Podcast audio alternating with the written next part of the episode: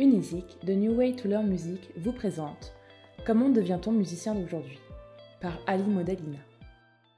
Quels sont les parcours des musiciens d'aujourd'hui? Comment ont-ils nourri leur passion, progressé en technique avant de s'épanouir en tant que professionnels? Quelles nouvelles pratiques ont émergé? Portrait de trois musiciens accomplis. Une passion transmise par les parents dès l'enfance.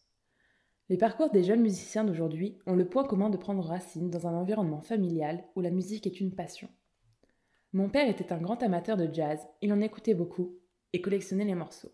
Mes deux parents étaient musiciens, ma mère professeure de musique et mon père guitariste mélomane.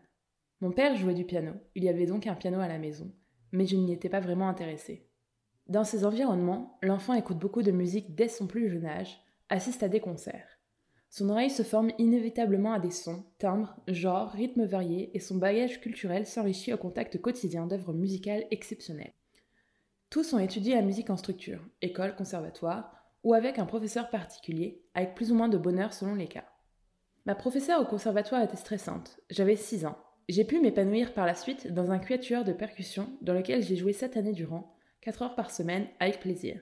J'ai étudié la musique pendant un an en école de musique, L'exercice à faire à la maison était ennuyeux. J'ai arrêté pour prendre des leçons de chant en école privée pendant 18 ans, avec une professeure géniale qui m'a transmis les notions d'harmonie et de solfège. L'importance du professeur et de la méthode qu'il utilise sont fondamentaux pour maintenir un niveau de motivation élevé pendant ces longues années de formation, qui, si elles ressemblent trop à l'école et ne laissent pas de place à la création, peuvent dégoûter définitivement.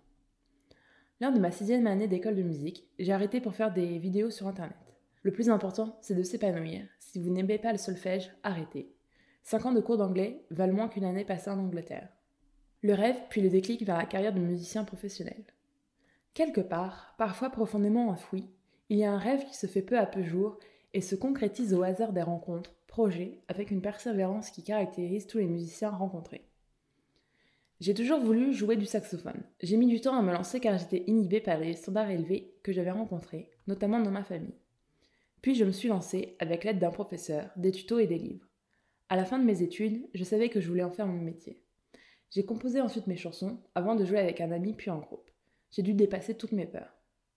C'est en assistant à un concert de piano en primaire que j'ai eu envie de m'y mettre.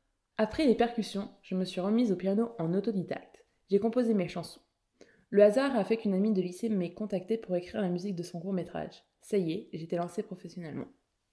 Les outils utilisés par les jeunes musiciens d'aujourd'hui, l'oreille, la MAO, musique assistée par ordinateur, et les réseaux sociaux devenus incontournables.